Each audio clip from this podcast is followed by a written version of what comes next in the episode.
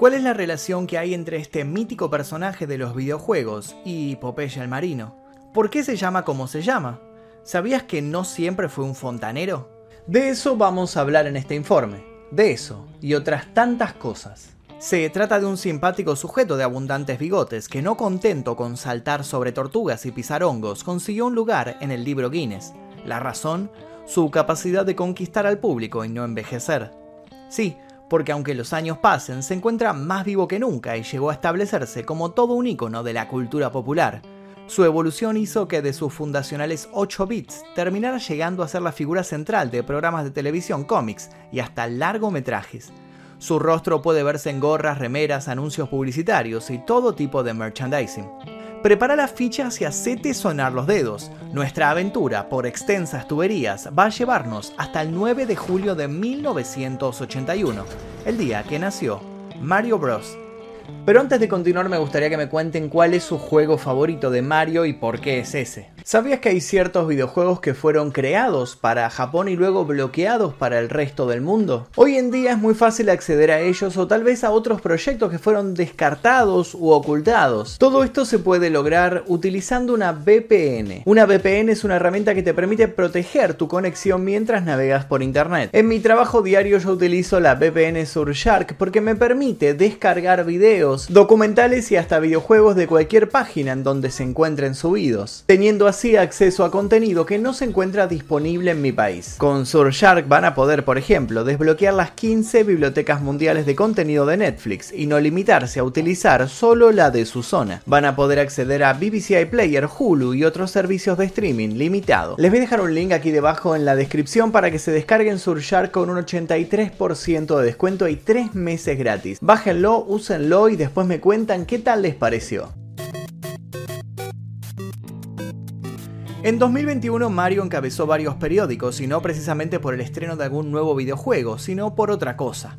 Algo que da testimonio del nivel de fanatismo que ha sabido cosechar a lo largo de las últimas cuatro décadas. Esta vez no rompió un récord por su originalidad o su cantidad de ventas, sino por poseer el cartucho más caro de la historia.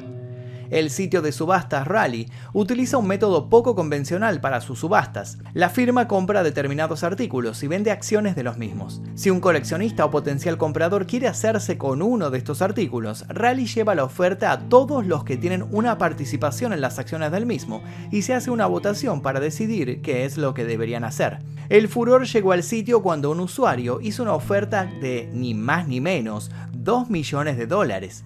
¿Qué pretendía comprar? Un videojuego, pero no cualquier videojuego. Se trataba de un cartucho sin abrir del Super Mario Bros. Un año antes la copia había costado 140 mil dólares a sus compradores. Al poco tiempo un coleccionista había hecho una oferta de 300 mil dólares, pero los accionistas la habían rechazado a sabiendas de que el valor subiría con el paso del tiempo. Y sí que había subido. A pesar de que 2 millones de dólares es una cifra para nada despreciable, una cuarta parte de los que tenían una participación en el objeto votaron por negarse a la venta. Sin embargo, la mayoría decidió y el cartucho pasó de manos. ¿Cuánto valdrá en un futuro? Es lo que se preguntan algunos. Otros prefieren preguntarse ¿por qué fue vendido a un precio tan elevado? Según algunas encuestas realizadas por periodistas especializados, el Super Mario Bros. es considerado como uno de los mejores juegos de todos los tiempos. Durante muchos años, muchos tomaron este juego como el origen de las aventuras de Mario, y si bien es cierto que fue el que lo catapultaría a la fama absoluta para 1985, cuando nacía el Super Mario Bros., Mario ya llevaba 4 años en Nintendo. Pero no nos adelantemos. No podemos seguir hablando de Mario si antes no conocemos a Shiregu Miyamoto. Shigeru Miyamoto nació el 16 de noviembre de 1952 en Kioto, Japón. Como su familia vivía en Sonobe, en las afueras de la gran ciudad, Miyamoto creció pasando gran cantidad de horas al aire libre, rodeado de naturaleza, lo que hizo que desarrollara una temprana fascinación por su entorno.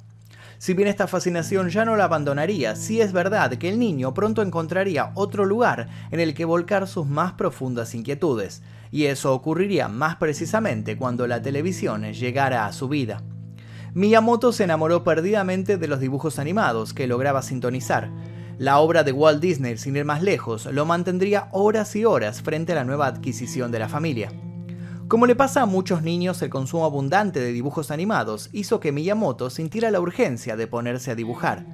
Cuando le regalaron lápices y pinturas, supo que allí estaba su destino. También le gustaba el béisbol y el teatro de marionetas, pero su verdadera pasión estaba en la posibilidad de crear algo en la hoja en blanco. En su adolescencia pasó su atención de los dibujos animados al manga japonés. Quedó claro para la familia que Miyamoto seguiría una carrera relacionada al arte. El gran dilema se hizo presente cuando llegó el momento de elegir una categoría de arte en particular. El joven tardó en definirse y finalmente se decantó por el arte industrial. Se graduó en arte y diseño industrial a muy corta edad, sin embargo, lo había hecho casi por obligación, solo para terminar lo que había empezado. Lo cierto es que según contaría después, pasaría la mitad de la carrera aburrido sin terminar de encontrar su real vocación y a punto estuvo de dejar de buscarla, cuando ocurrió algo que le cambiaría la vida. El padre de Miyamoto convenció a un amigo suyo, Hiroshi Yamauchi, para que probara a Miyamoto en su equipo. Hiroshi era presidente de una prestigiosa compañía. ¿Pueden adivinar el nombre de la empresa que presidía Yamauchi? Sí, obviamente es Nintendo. Y cuando Nintendo y Miyamoto encontraran su camino, una huella imborrable comenzaría a formarse. Pero antes de continuar, permítanme recordarles que existe un video sobre la historia de Nintendo que está subido a este canal. Se llama El día que nació Nintendo, así que les voy a dejar el link al final para que lo vayan a ver si todavía no lo vieron. Ahora sí, continuemos. Para cuando Miyamoto entró al equipo creativo de la emergente empresa en 1977, Nintendo no era todavía la gran industria que nosotros conocemos. De hecho, recién estaba incursionando en el terreno de los videojuegos, luego de pasar años vendiendo naipes y algunos juguetes. En su rol de artista conceptual, Miyamoto recibió unos primeros encargos, para nada desafiantes o trascendentes. Sin ir más lejos, se le designó la tarea, por ejemplo, de hacer un clon del videojuego Space Invaders, que era muy popular por aquella época. Para principios de los 80, Nintendo iba creciendo en éxito en Japón, pero no estaba logrando abrirse paso en el mercado estadounidense, lo que consideraban esencial para el futuro crecimiento del emprendimiento. Cuando se fundó una sede Nintendo en Norteamérica, Miyamoto trabajó en un arcade llamado Radar Scope, cuyo objetivo era hacer estragos en el mercado occidental. ¿Y cómo salió aquello? Bueno, pésimo. Tanto tardaron los arcades en llegar a la tierra del tío Sam que para cuando lo hicieran ya eran incapaces de competir contra las nuevas máquinas. Quienes habían administrado el proyecto se vieron entre la espada y la pared, se enfrentaban a una pérdida sin precedentes que podía sin más hundirlos de modo catastrófico. Fue entonces cuando decidieron dejar su futuro en manos de un joven de menos de 30 años, que no se asustó al recibir la misión de salvar la empresa. Este joven obviamente era Miyamoto, pero ¿cuál era el plan? La idea era que Miyamoto creara un nuevo juego que se pudiera instalar en los equipos que ya tenían el Radar Scope, este era un gran desafío para Miyamoto. Hasta ese entonces lo que él solía hacer eran diseños artísticos, nada sabía de programación. De lo que sí sabía era de historias atractivas. Pensando en los dibujos animados que durante tantas tardes lo habían acompañado, dejó en claro a su equipo que la narrativa era esencial a la hora de crear un videojuego. Sin una narrativa era imposible que el jugador pudiera sentirse inmerso en el mundo creado. En esa instancia se topó con la primera dificultad, ¿de dónde sacar esa historia? Como no tenía ninguna, Miyamoto quiso utilizar la de Popeye, aquel simpático adicto a la espinaca. Olivia y Bruto cubrirían el rol de dama en apuros y villano respectivamente. Sin embargo, eso no prosperó porque Nintendo no pudo conseguir los derechos de aquella franquicia. Otra versión dice que fue Nintendo quien le hizo el encargo a Miyamoto de basar el videojuego en Popeye para luego descubrir que ya no podían utilizarlo. De un modo u otro el fin es el mismo. Miyamoto volvía a estar en cero cuando le sacaron al forzudo marinero de los planes. Solo que Miyamoto no se dejó desanimar por aquello. Agregó unos detalles a Popeye, otros a Olivia y unos cuantos más a Bruto. De pronto, esos ya no eran los personajes de los que habían partido, sino que unos totalmente nuevos. Popeye se convirtió en un hombre saltarín al que bautizaron Jumpman. La damisela secuestrada también cambió su nombre y el bravucón se convirtió en un gorila malvado que arrojaba barriles. El jugador debía esquivar los barriles que el simio tiraba valiéndose de las habilidades del saltarín y de un martillo que él mismo portaba. Solo faltaba un título para la obra. Evaluaron llamarlo Jumpman, en honor a quien ocupaba el rol de héroe en el juego, pero finalmente se decidieron por otro nombre, Donkey Kong. El arcade fue un éxito en Estados Unidos y comenzó a labrarse de este modo la meteórica carrera de Miyamoto. El joven aprovechó la confianza que la empresa depositó en él después de aquello y puso el cerebro en acción. Creó Donkey Kong Jr. En esta nueva oportunidad el jugador se ponía en la piel del hijo de Donkey Kong y el villano era Jumpman, que había capturado al gran mono. Nadie se imaginaba en ese momento que Jumpman terminaría mutando en quien se convertiría años después en la mascota de Nintendo. Miyamoto volvió a dejar satisfecho a sus jefes, por lo que empezó a gozar de más y más libertades creativas. Entonces decidió ponerle un nombre a Jumpman. Un rumor decía que Jumpman era particularmente parecido al dueño de un almacén que la filial estadounidense de Nintendo alquilaba en Washington. El hombre en cuestión se llamaba Mario Segale, y todos pudieron corroborar su parecido con el personaje del videojuego cuando en una ocasión llegó a las oficinas de Nintendo gritando que le debían unos meses de renta. Mario Segale era de baja estatura, usaba suspensores, tenía facciones amistosas y una prominente nariz. Miyamoto estuvo de acuerdo con que Mario era un buen nombre para Jumpman. Miyamoto seguía convencido de la necesidad de una historia y dar continuidad a su universo. Por eso mismo creó un nuevo videojuego en el que aparecía este mismo personaje. Para que no estuviera solo, agregó a Luigi, su hermano. En Nintendo creían que Mario se veía como un fontanero, Miyamoto tomó la idea de que él lo concebía como un carpintero y decidió ambientar el juego en las alcantarillas de Brooklyn. El objetivo del juego era ir dando vuelta y pateando a diferentes criaturas que se metían y salían de los caños. Mario Bros fue uno de los primeros grandes juegos multijugador. Mario Segale moriría en 2018. Su versión virtual se convertiría en inmortal. Mario había nacido oficialmente y ya nada lo detendría.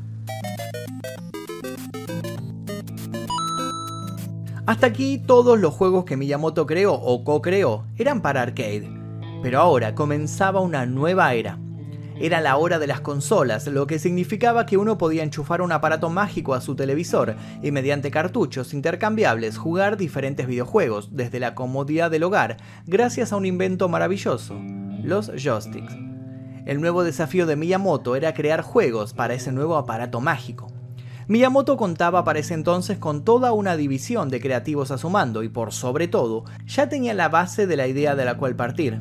No había razones por las que abandonara a Mario. El personaje había dado frutos y aún había mucho para contar sobre él. Al tiempo que colaboraba en la creación de clásicos como Devil World y Excite Bike, Miyamoto empezó a dar forma a lo que sería su obra maestra por excelencia.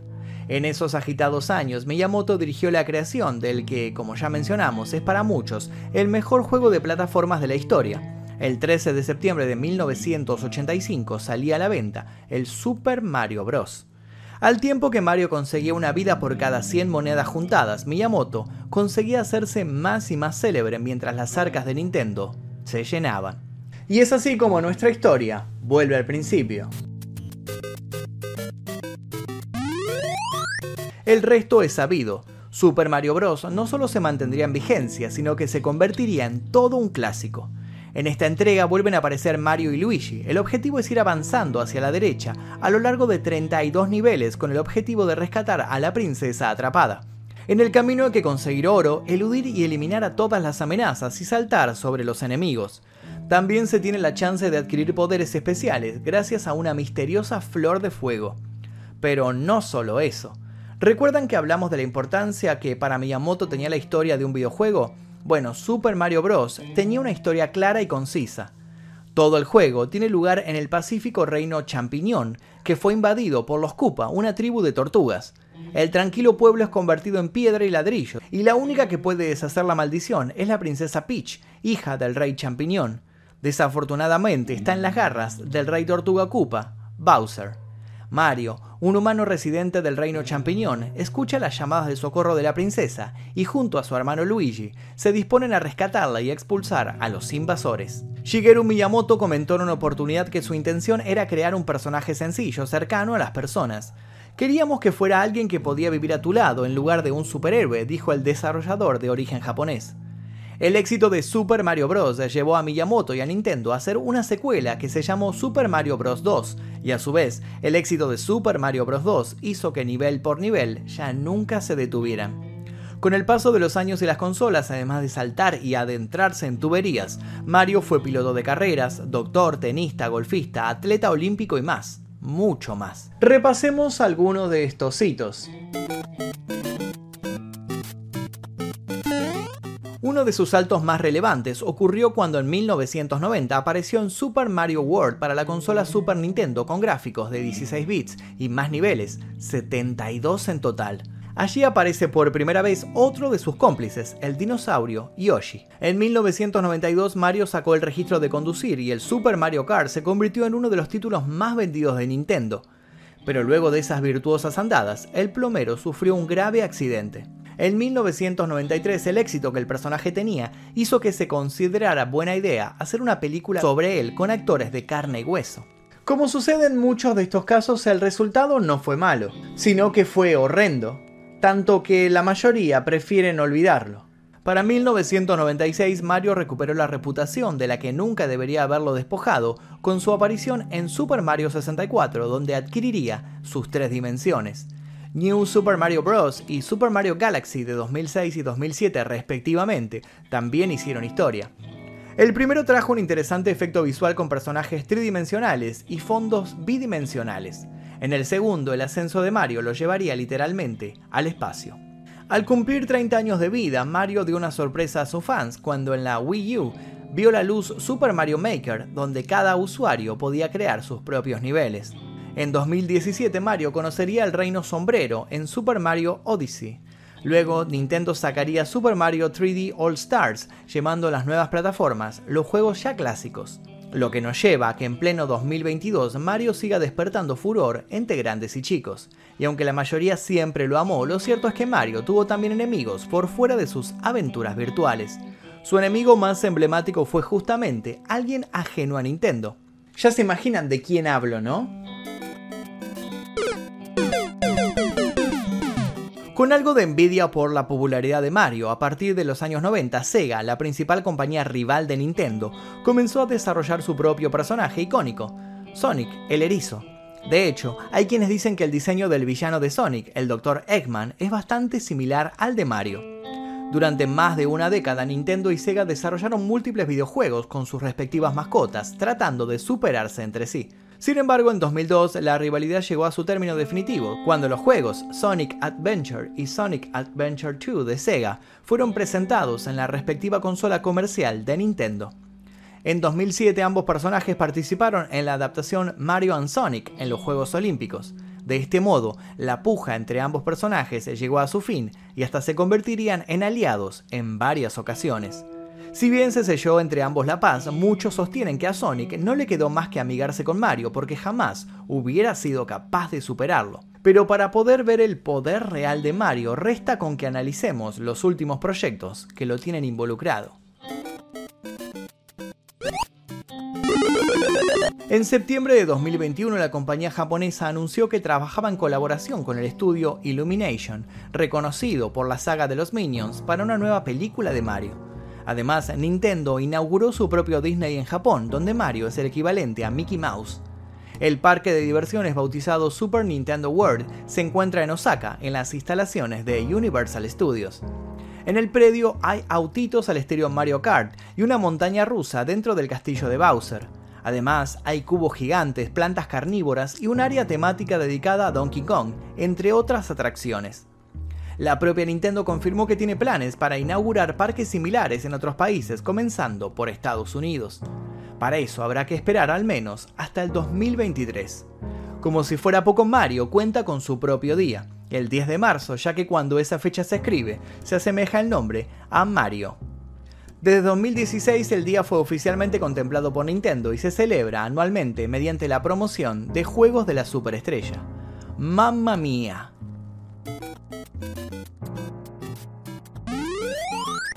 Para terminar de remarcar el talento de Miyamoto, el creador de Mario, basta con aclarar que fue la primera persona en ingresar al Salón de la Fama de la IAS, Academy of Interactive Arts and Science, en 1998.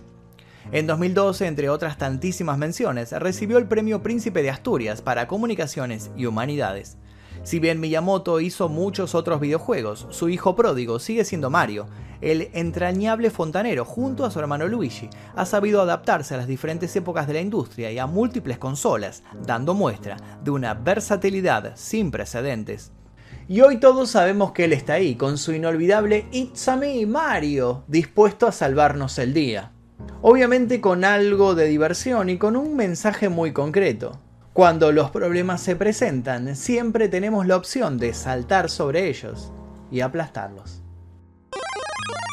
Y hasta aquí el video del día de hoy. Quiero que me cuenten ahora ustedes cuál es su juego de Mario favorito. En mi caso obviamente es el Mario 3 porque todos elegíamos la cola de mapache y pasábamos todas las pantallas volando y no había que hacer nada más que volar y volar, excepto en las que había como unas cosas picudas en el techo y ahí había que tener cuidado y planear un poquito más bajito. Pero bueno, obviamente el Mario 3 es mi favorito, pero quiero leer cuál es el suyo, tal vez alguno de los más nuevos, tal vez alguno de los más clásicos. Quiero leer sus comentarios aquí debajo y también los invito a dejar sugerencias para posibles futuros videos. Los invito si todavía no lo hicieron a suscribirse, a dejar su like y activar notificaciones. Yo les dejo un par de videos aquí para que sigan haciendo maratón y sin nada más que decir me despido. Mi nombre es Magnum Mephisto y esto fue El Día Que. Exploración X, mi primer libro, ya se encuentra disponible en todas las librerías. Te dejo el link aquí debajo para que lo consigas en formato físico y en ebook.